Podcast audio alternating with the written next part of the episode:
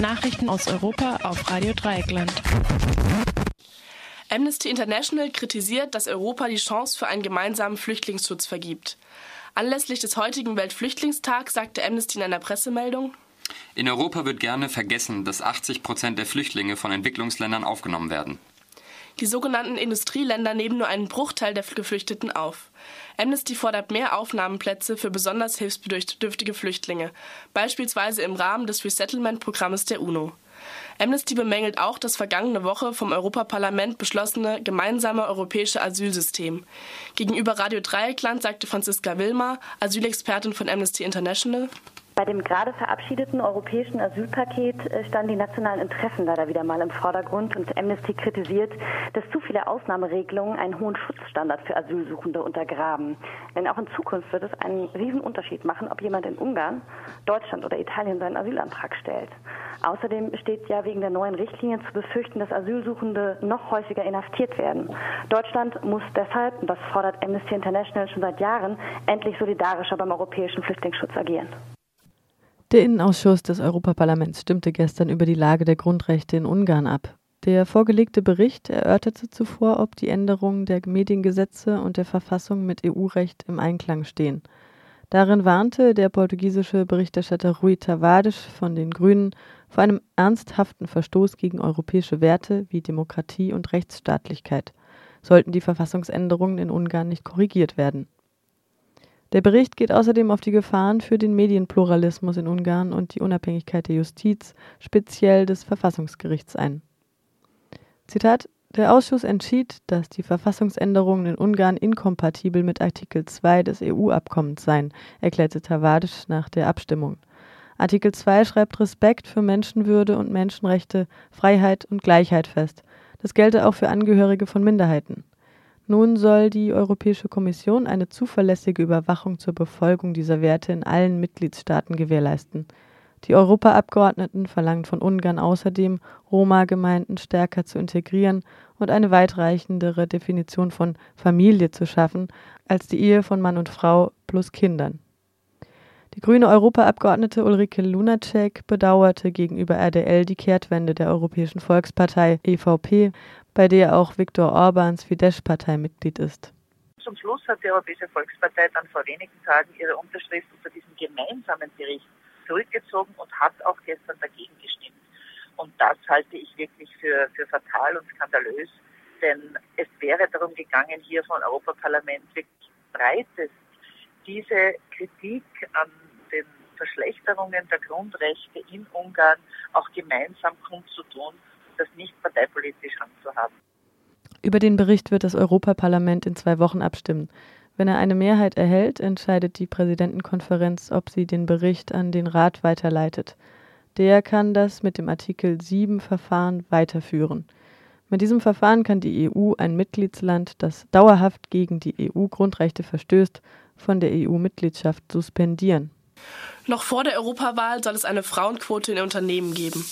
Angestrebt wird laut der Abgeordneten Evelyn Regner eine Richtlinie, die eine 40 Prozent Frauenquote in Aufsichtsräten von börsennotierten Unternehmen vorsieht, und zwar bis zum Jahr 2020. Regner sagte weiter, dass neue Gremiumsmitglieder durch transparente und objektive Kriterien ausgewählt werden sollen. So sollen Oldboy-Netzwerke und Vetternwirtschaft vermieden werden. Derzeit liegt die Frauenquote in europäischen Aufsichtsräten im Durchschnitt bei 13,5 Prozent. Auf die Freiwilligkeit der Unternehmen zu setzen, bringt nichts, sagte Regner. Denn die Unternehmen hätten die bisherigen Aufforderungen und Resolutionen jahrzehntelang nicht umgesetzt. Die Richtlinie solle möglichst noch vor den Europawahlen verabschiedet werden. Eine verlässliche Gesetzgebung bezüglich des Datenschutzes forderte EU-Justizkommissarin Viviane Reding. Das Internet-Spähprogramm PRISM sei ein Wachruf, so Reding vor dem Ausschuss für bürgerliche Freiheiten, Justiz und Inneres. Es brauche nun Gesetze, um die persönlichen Daten von EU-Bürgerinnen zu schützen. Außerdem berichtete Reding vom Treffen der EU und der USA vergangenen Freitag. Die zuständigen Ministerinnen von der EU und der USA wollen eine transatlantische Expertengruppe einrichten, um mehr Informationen über PRISM zu bekommen. Diese werde sich im Juli zum ersten Mal treffen, so Reding. Die EU solle Rückgrat zeigen und Grenzen setzen, sagte die liberale EU-Abgeordnete Sophia Welt aus Holland. Denn unsere Verbündete würden uns nicht wie Freundinnen, sondern wie Verdächtige behandeln. Heute sollen im Europäischen Parlament die Weichen für die zukünftige europäische Agrospritpolitik gestellt werden. Der Industrie- und Umweltausschuss entscheidet, ob und in welchem Maß sogenannter Biosprit gefördert werden soll. Der Anbau von Energiepflanzen wie Zuckerrohr und Ölpalme verschärft den Hunger in der Welt, vertreibt und ermordet Menschen. Die großflächigen Monokulturen zerstören Regenwälder und andere Ökosysteme. Edel de Moraes und Ivanildo Plenante vom Nationalrat der extravistischen Bevölkerung in Maracho, Brasilien dazu.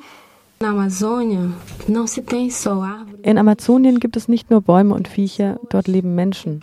Diese Menschen schützen den Wald, sie sind keine Bedrohung für ihn. Gente que não é ameaça para a floresta. Nós estamos preocupados também que a cada dia se desmata mais um patrimônio. Wir sind auch besorgt darüber, dass jeden Tag Wald abgeholzt wird, der als Lunge der Welt gilt.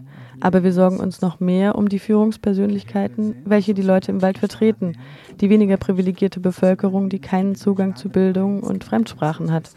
Deswegen wird auch das, was wir sagen, im Ausland kaum gehört. Então nossas falas quase não ultrapassam as fronteiras. Nós estamos com wir haben bereits viele unserer Mitstreiterinnen und Mitstreiter verloren. Sie wurden ermordet und die Täter wurden nie zur Rechenschaft gezogen. Einige unserer Freundinnen und Freunde werden weiterhin mit dem Tode bedroht. Deswegen rechnen wir hier in Deutschland mit Unterstützung. Es wird viel davon geredet, den Wald zu schützen. Und wir wollen sagen, dass wir die Menschen schützen müssen, die im Wald leben. Und zwar indem wir ihnen das Recht auf ein Leben in Würde geben. 62 Prozent der Menschen in Europa betrachten Personenfreizügigkeit als die wichtigste Errungenschaft der EU. Nun beantragte der Ministerrat eine Überprüfung der Schengen-Regeln. Die EU-Kommission hatte eine Wiedereinführung von Grenzkontrollen vorgeschlagen. Das Europaparlament veränderte den Vorschlag und die Kommission muss sich im Folgenden in einem Bericht vor dem Parlament rechtfertigen, warum die befristete Einführung von Grenzkontrollen notwendig war.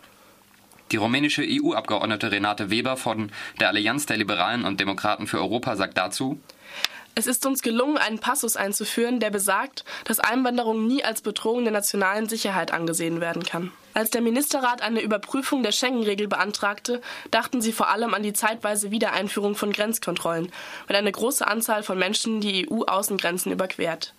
Betrachtet man den Vorschlag der Kommission, findet man dies wieder. Wir haben das verändert, denn in den Verhandlungen wurde deutlich, dass das EU-Parlament das nicht will.